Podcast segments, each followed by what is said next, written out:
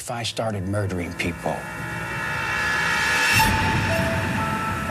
there'd be none of you left. Sie hören zwei Verbrecher. Ein Podcast mit Andreas Winkelmann und Arno Strobel.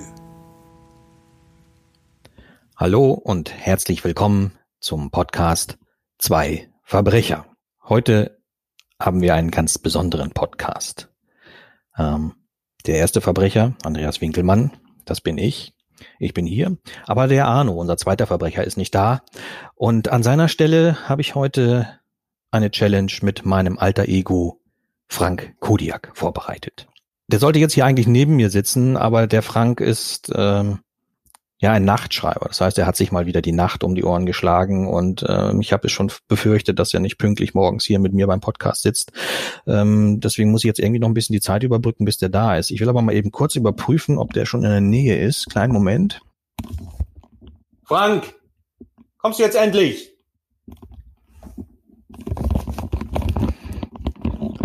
So, ich habe was gehört aus der Entfernung. Der Frank ist gleich da. Also es geht darum, dass ähm, der Frank Kodiak äh, einen neuen Thriller herausgebracht hat. Der heißt Amisa, die Verlorenen. Und da wir beide ja, der Frank und ich, äh, uns ein, ein Büro teilen und einen Kopf teilen und ja, quasi auch ein Leben miteinander teilen, ähm, fand ich die Idee ganz gut und schick, dass wir auch mal einen Podcast zusammen machen. Äh, heute wird es so aussehen, dass ich eine Geschichte erzähle und der Frank Kodiak erzählt eine Geschichte. Eine davon ist True Crime und eine davon ist erfunden, so wie sonst auch in unserem Podcast. Aber raten, welcher wahr ist und welcher erfunden ist, das sollt heute ihr, liebe Zuhörerinnen und Zuhörer. Und zur Belohnung gibt es natürlich auch was zu gewinnen. Unter allen, die richtig liegen, verlosen wir drei Buchpakete. Darin ist einmal der neue Thriller von Frank Kodiak, Amissa, und einmal mein neuer Thriller, Der Fahrer, jeweils natürlich handsigniert, einmal vom Frank und einmal von mir. Eure Votings, wie ihr die Geschichten einschätzt, könnt ihr auf der Website zwei Verbrecher hinterlassen. Lasst bitte euren Namen und eure Mailadresse da für den Fall, dass ihr zu den Glücklichen gehört, die eines der drei Buchpakete gewinnen können. Ah, da ist der Frank endlich. Das wird aber auch Zeit. Ja, setz dich da hin. Genau, das sind deine Kopfhörer. Wir sind gleich soweit. So, der Frank ist auch, oh, der ist auch mal schlecht gelaunt morgens. Ich hoffe, wir kriegen das trotzdem hin. Ja, er bereitet sich jetzt vor. Ähm, ich schlage vor, dann fange ich mal mit meiner allerersten Geschichte an und äh, bis ich damit durch bin, ist dann auch der Frank soweit, dass er seine erzählen kann. Meine Geschichte heißt Schweinestall. Die Böden waren tiefgefroren im Februar 2010 und ein eisiger Ostwind peitschte winzig kleine Schneekristalle über die karge, flache Landschaft Norddeutschlands. Am grauen Himmel zogen schwere Wolken eilig dahin, um am Horizont mit der Landschaft zu einem grauen Nebel zu verschmelzen, in dem die Welt sich aufzulösen schien. Wer nicht unbedingt hinaus musste, der blieb drinnen. Aber die Kriminalkommissarin aus Fechter hatte diese Wahl nicht. Der Anruf war am frühen Morgen eingegangen. Der Anrufer hatte einen Leichenfund gemeldet. Man könnte meinen, es sei ein Scherz, wenn jemand eine Leiche in einem Schweinemaststall meldete. In diesem Fall war es aber bitterer Ernst. Der niedrige, langgestreckte Maststall, auf den sich die Kommissarin zubewegte, stand leer. Es waren keine Tiere darin. Im Hintergrund rotierten die Flügel der Windkraftanlagen und verwandelten den Wintersturm in Strom. Es wirkte, als würden sie jeden Moment abheben. Im Inneren des Maststalles waren bereits leistungsstarke Scheinwerfer aufgestellt, in deren Licht spürte die Kommissarin Wärme, aber jenseits davon war die Kälte unerbittlich.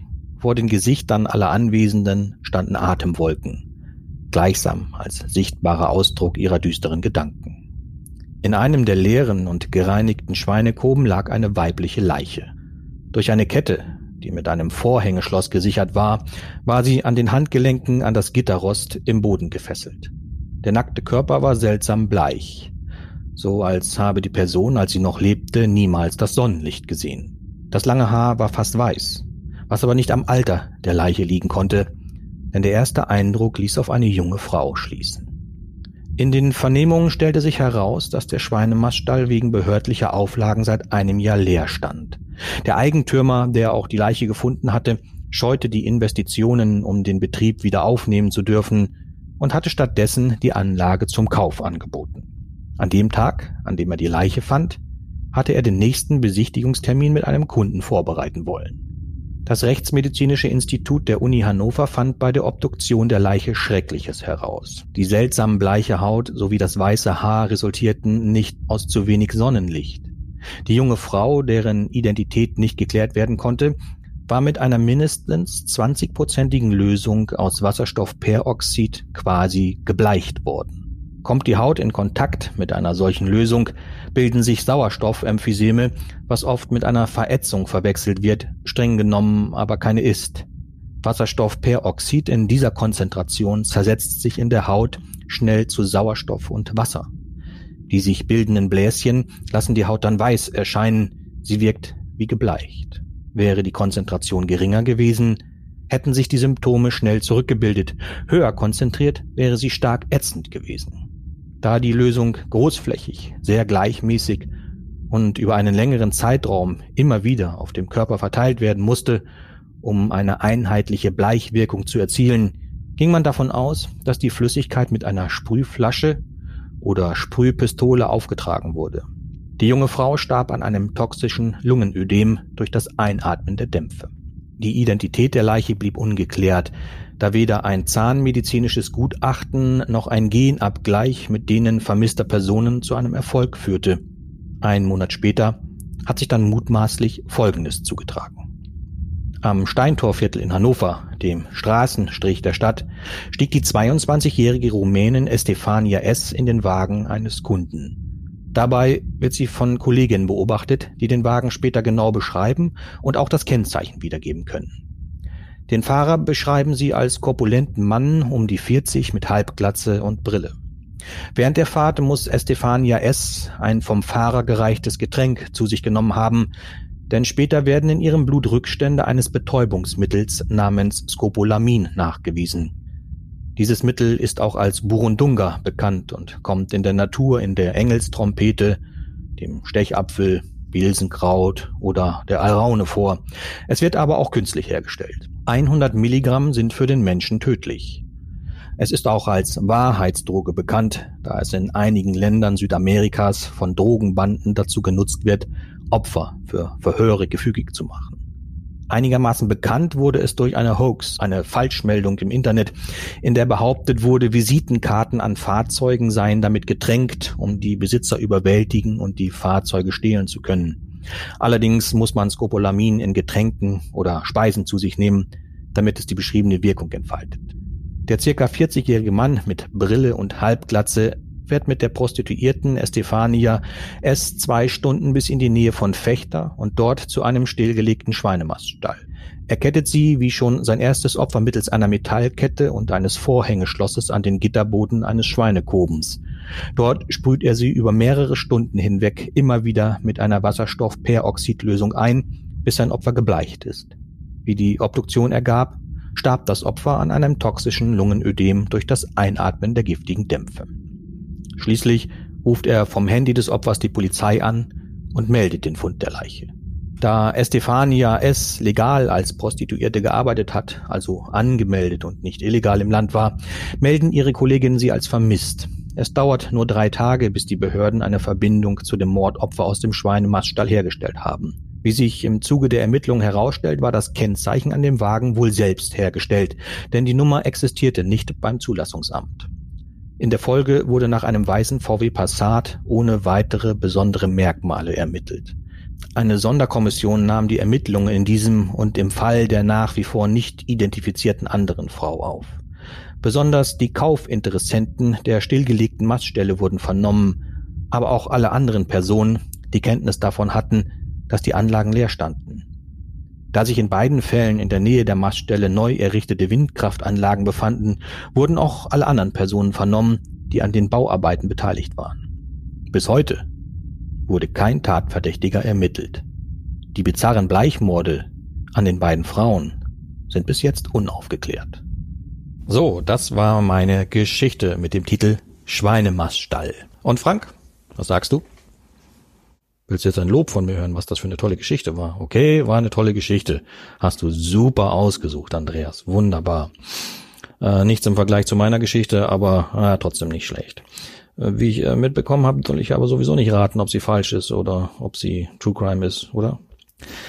Richtig, mein lieber Frank, das sollst du tatsächlich nicht verraten und auch nicht erraten, denn das sollen ja unsere Zuhörerinnen und Zuhörer machen. Deine Aufgabe ist jetzt, deine Geschichte zu erzählen. Und Frank, da sind wir schon alle ganz gespannt drauf. Es ist ja das erste Mal, dass du an diesem Podcast teilnehmen darfst. Und äh, ich bin wirklich, wirklich gespannt auf deine Geschichte.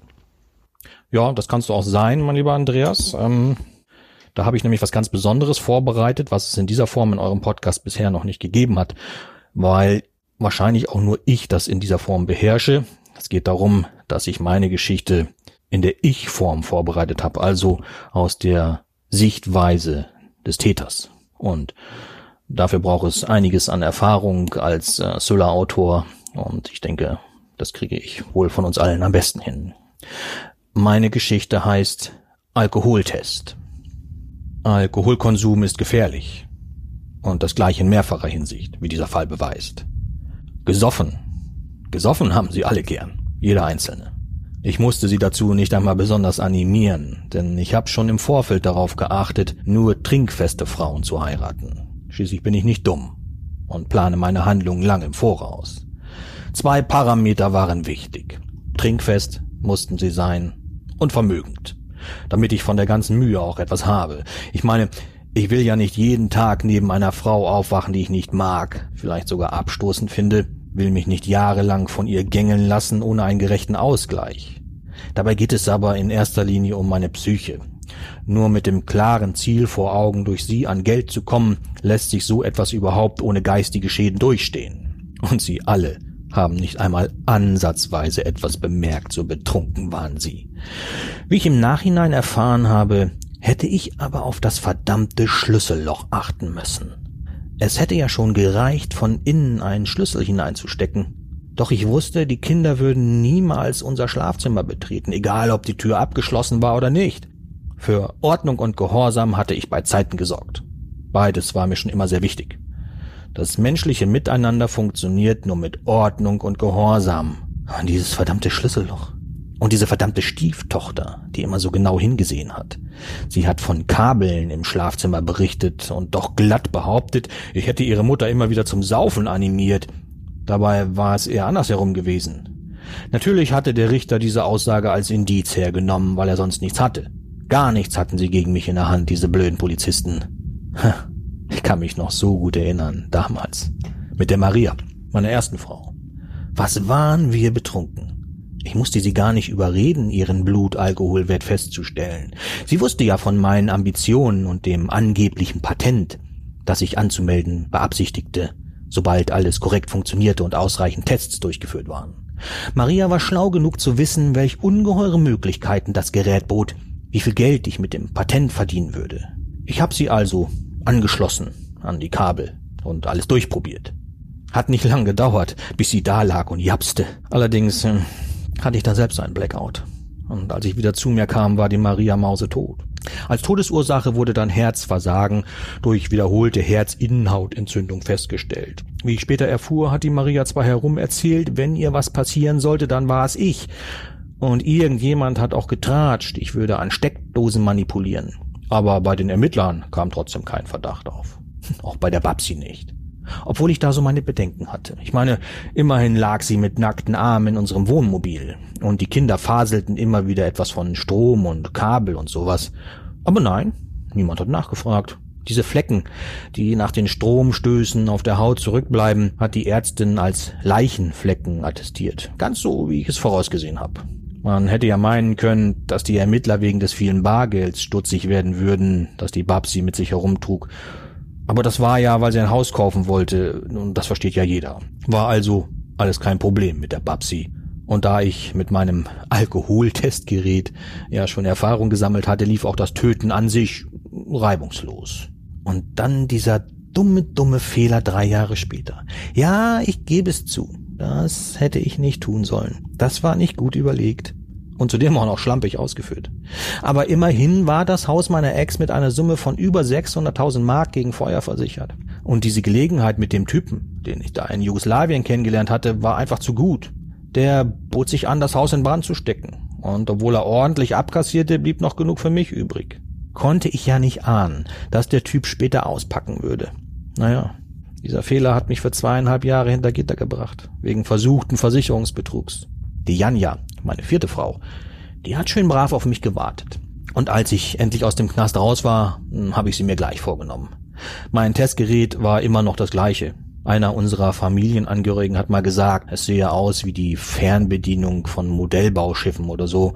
Und im Grunde stimmt das auch. Drinnen befanden sich drei voneinander getrennte Baugruppen. Zwei waren eigentlich funktionslos und dienten zur Tarnung.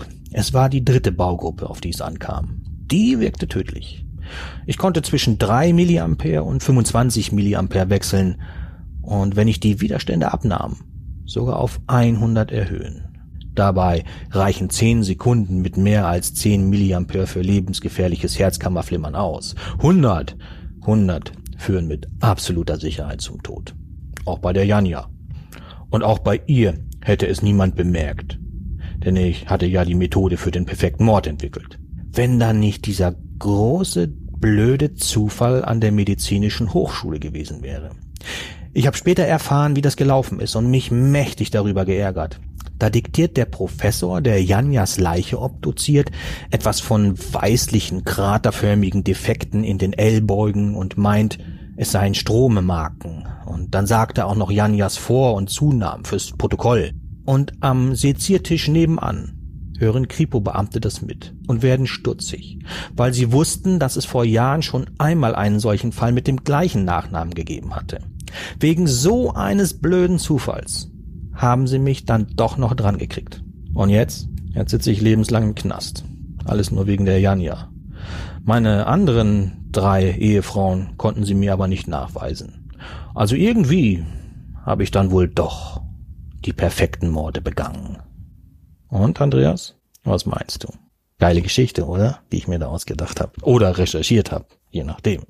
Frank, nicht schlecht. Allein schon die Sichtweise und wie du es vorgetragen hast, muss ich schon sagen, das hat mich jetzt fasziniert. Und ich bin wirklich gespannt, ob deine Geschichte True Crime ist oder erfunden. Und ich hoffe, meine lieben Zuhörerinnen und Zuhörer, euch geht es genauso. Ähm, damit geht der Podcast, die Challenge zwischen Andreas Winkelmann und Frank Kodiak auch schon zu Ende. Und wie ich es eingangs schon gesagt habe, bitte hinterlasst euer Voting, welche von den beiden Geschichten True Crime und welche erfunden ist, auf unserer Website Zwei Verbrecher.